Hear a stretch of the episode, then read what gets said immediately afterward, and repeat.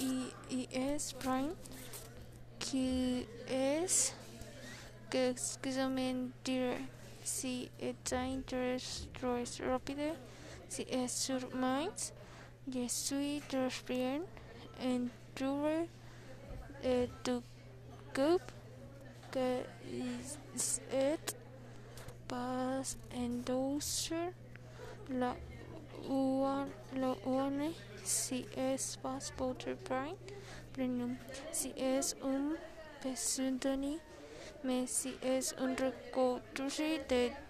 de Dux Premium.